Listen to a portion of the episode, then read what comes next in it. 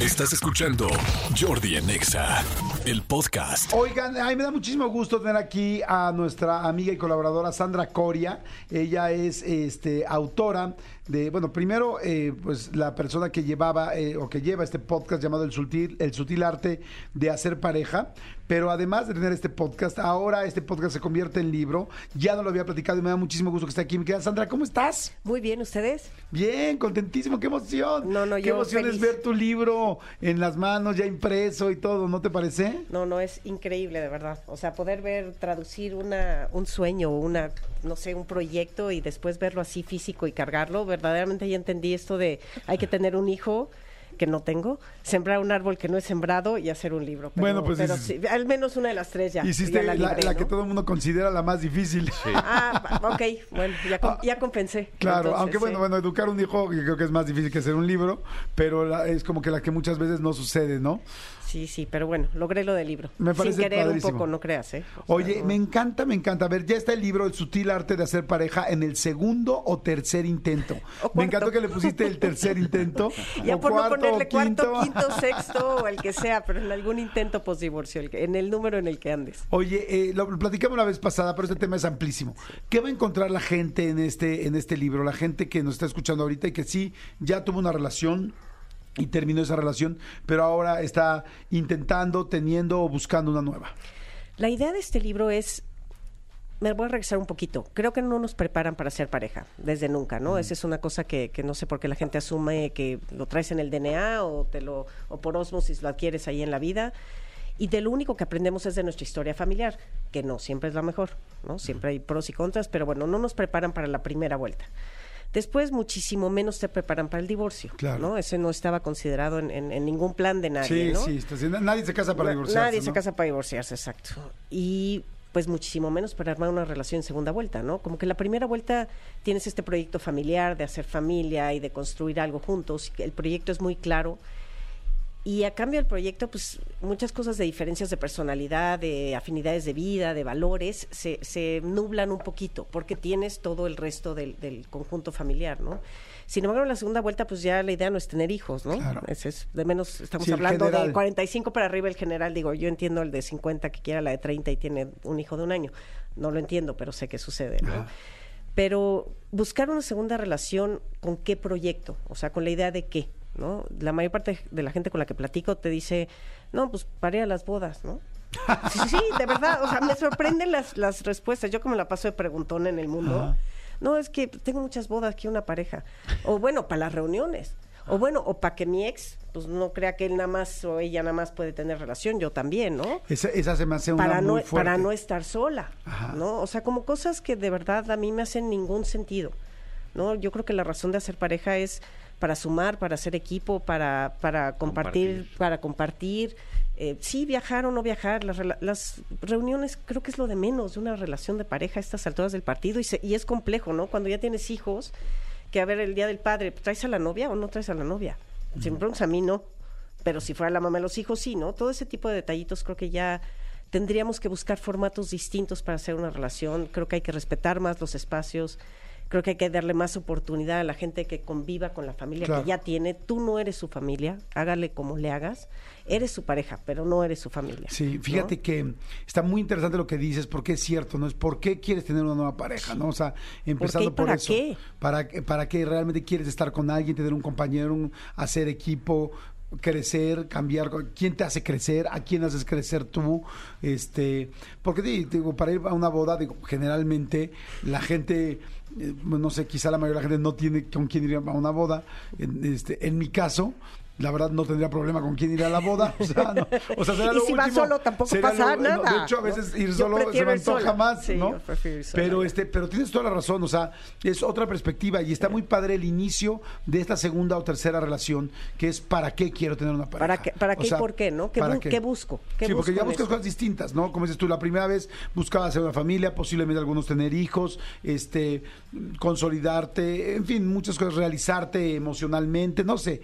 Pero ahora es mucho más libre, ¿no? Porque podría seguir viviendo soltero y ser muy feliz. Por supuesto. O ¿No? sea, yo creo que la soltería, para empezar, es lo primero que tienes que conquistar antes de siquiera poder tener una buena relación. Yo creo que si no conquistas el estar solo o el estar en soltería, que no es lo mismo que estar solo, es bien difícil que armes una buena pareja, porque le entras por relaciones erróneas, ¿no? Claro. Me siento solo, este, que- como qué pena ir a, qué oso ir a una boda solo, ¿no?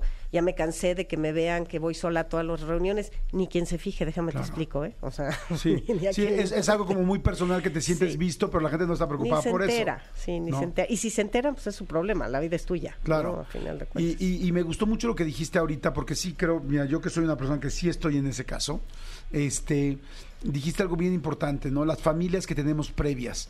O sea, muchas veces eh, yo te puedo decir que yo he dejado de estar con varias personas con las que he salido, porque por lo mismo, porque veo que va a ser un problema con mis hijos y con mi familia previa. Y es muy duro decirlo, pero lo acabas de decir muy claro. Y es, si tú tienes hijos, tu mujer tienes hijos, o tú hombre tienes hijos, y conoces una pareja nueva, tiene que quedar muy claro que tu prioridad van a ser tus hijos. Y que no es tu familia, ¿eh? Exactamente, La- o sea, no es no cierto, es- o sea, no es no es que, la- que tu pareja no sea importante, va a ser súper importante, puede ser tu compañera de vida de aquí en adelante, pero tus hijos pues van a ser, eh, es, es tu vida, es quien tienes que crecer, es, la sangre. Y, y yo, por ejemplo, te puedo decir que hoy salgo con una persona que lo primero que me dijo fue, para mí siempre quedará claro que tus hijos son tu familia, que son tu prioridad y siempre te voy a apoyar con eso. No, bueno. Claro. O sea, no hay, no hay cosa más eh, que te pueda... Sí, no hay mejor cosa que puedas escuchar. Es la Exactamente, mejor que dices, canción, sea, Ahora, hay una ahora- muy ahora que se cumpla, Claro, ¿no? Porque, exactamente. porque ahorita estaba en, en- hice la presentación del libro el jueves y pues ahí en la sesión de preguntas y respuestas un cuate que habló, ¿no? Y dijo, pues es que yo tengo el problema de que yo no me quiero volver a casar, ¿no? Y entonces cada vez que salgo con alguien, la primera vez le aclaro, yo no estoy volviéndome a casar, no, no quiero, por ahí no voy. Feliz de la feliz de la conexión tú y yo, el sexo, todo, pero ni me lleves a reuniones ni a conocer a tus papás, na- no quiero eso, ¿no? Y que todos le dicen que sí, hasta cuatro o cinco meses después y empiezan a jalar por el otro lado. ¿no? ¿Qué pasó? ¿A dónde vamos? ¿Y cuándo vas a presentar a tus hijos? Y este se decía, pero si se lo dije el día uno, ¿qué parte, qué parte no entendió, no? Entonces, no, una cosa es que lo digan, otra cosa es que lo hagan. Sí, sí, eso está muy interesante, como dices tú. Creo que algo importante de esta nueva faceta, de esta nueva relación, no sé tú qué opinas y qué, qué comentas en el libro, es hablar claro. Hablar, saber lo que quieres, primerísimo. Ah, ándale, me gusta eso. Primero saber qué quieres. A ver, Mucha gente no pregúntese, sabe. pregúntese a toda la gente que está teniendo una nueva relación hoy, déjaselo de tarea para su cama, para la noche, para el fin de semana. ¿Qué quieres? ¿Qué quieres? ¿Realmente ¿Quieres te has preguntado qué quieres? Sí, así. ¿Quieres casarte? ¿Quieres vivir con alguien? ¿Quieres cada quien en su casa? ¿Quieres jugar al, al Brady Bunch, ¿no? A unir familias. No importa qué quieras, va- vas a encontrar a alguien que quiera lo mismo que tú, pero defínete primero qué quieras, porque si no estás escogiendo a lo tonto, ¿no? Ajá. Entonces, una vez que sabes qué quieres, pues efectivamente ya tienes que tratar de aprender a comunicarlo de una forma pues amable y sencilla y desde el principio, ¿no? A ver, yo estoy buscando esto. Si en el camino cambia, puedes cambiar, porque todos tenemos como el derecho y a veces la facilidad de cambiar de opinión, ¿no? A veces dices, yo no, no me quiero casar y luego la relación te va llevando a algo que dices, pues sí, sí, vamos a vivir juntos o algo. Pero que de entrada sepas muy bien qué quieres y sepas efectivamente, como dices, comunicarlo claramente, que no lo tome personal la persona y que esté desde el principio claro para dónde van los dos, ¿no? Dijiste algo muy bonito y dijiste amablemente. Sí, es que o sea, sí, porque es que también podemos lastimar mucho. Una cosa es lo que cada quien queramos y otra cosa es cómo decírselo a otra persona para no lastimar. O sea, al final están las emociones, ¿no? De las personas. Y entonces si tú de repente dices, yo jamás en la vida me voy a volver a casar y yo no me casaré, jamás tendré un compromiso así porque no, merezco, no creo que nadie merezca un compromiso sin madres. Le estás poniendo una madriza emocional a la pobre persona enfrente de ti, este, porque claro que al final lo siente directo. Sin embargo, si tú dices, oye, fíjate que yo no he tenido buena este, Experiencia. experiencia. al firmar porque no me ha ido tan bien, porque después de eso siento que se pierde mucho el amor, la relación, tal, este, la búsqueda de la otra persona. Entonces, creo que por eso he decidido este no casarme porque la próxima pareja con la que quiero estar quiero estar bien y quiero estar siempre con ella Claro. y, y en mi experiencia cuando he firmado me ha ido mal Claro. entonces ah entonces la otra persona se queda como Sí, es diferente, lo o sea, estás es como- explicando desde tu experiencia, ¿no? Y Exactamente. no, y no en contra de la persona particular. en- con- y con la otra persona estás, ¿no? tendrá tendrá la opción de, De decir, decir si le sí, entro o no le entro O no era lo que yo quería, pero déjame intentarlo, ¿no? Que también creo que se puede valer. O sea, ahí hay varias historias en el libro y unas de ellas son así, ¿no? A ver, esta chava se quiere casar, él no se quiere casar. ¿Truenan o se alinean a decir, pues quiero seguir contigo. Casarme es una cosa, pero quiero seguir contigo. Si no te quieres casar, pues sigamos juntos, ¿no? De todas formas. Y puedes doblar un poco esa, esa parte, ¿no? ¿Qué pasa con las mujeres y uh, hombres, pero principalmente mujeres? ¿Qué pasa? Es- Este ejemplo me encantó que dijiste. No, el hombre dice no quiero relaciones, no quiero cerca- no quiero más que compromisos, no quiero cercanía con las familias, no me quiero casar. Y este y la mujer eh, cree que sí lo va a convencer y a los seis siete meses lo vuelve a intentar. O sea, no, no le vuelve, lo empieza a intentar y empieza ahí la relación a tener problemas porque pues él está firme. Si realmente los hombres cambian, si realmente la mujer está haciendo una apuesta válida, Pues es una apuesta dura, la verdad, porque no es una apuesta con una, una buena probabilidad de éxito. Que yo creo que todas están en su derecho de decir, bueno, pues vamos a darle chance, yo creo que sí, ¿no? Eh, yo creo que si encuentras una buena conexión con esa persona y eventualmente dices, a ver, quieres llevarlo al siguiente nivel después de unos meses y el otro vuelve a regresar a su posición, pues tú tienes esa elección eventualmente, ¿no? De decir, no, pues, definitivamente lo que yo quiero es casarme, ¿no? Yo soy de la idea de que lo importante es la conexión y no tanto el formato que le des. O sea, yo creo que si quieres una, o sea, si tienes una buena relación con alguien, independientemente de si es novios, no novios, compromiso, no compromiso, yo creo que esa parte para mí es mucho más valiosa que me quiero casar, me quiero casar con quien sea, porque me quiero casar, ¿no? Que pasa mucho en la primera vuelta, ¿eh? Claro. Y eso sí, hombres y mujeres.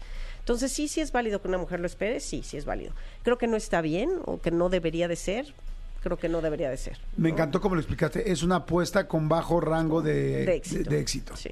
Pero O sea- pues de que puedes hacerlo, pues puedes hacerlo, ¿no? Yo, yo se los puedo contestar, o sea, de mi parte, pues yo soy hombre, me ha pasado, he salido con mucha gente que le he dicho no quiero tal cosa y me ha pasado exactamente lo que dices, que, que siguen en la relación diciendo, ok, no hay bronca, y luego a los tres, cuatro meses te das cuenta Otra que vez. sí lo quieren, Sí. ¿no? Sí, sí. Y que no van a desistirlo, ¿no?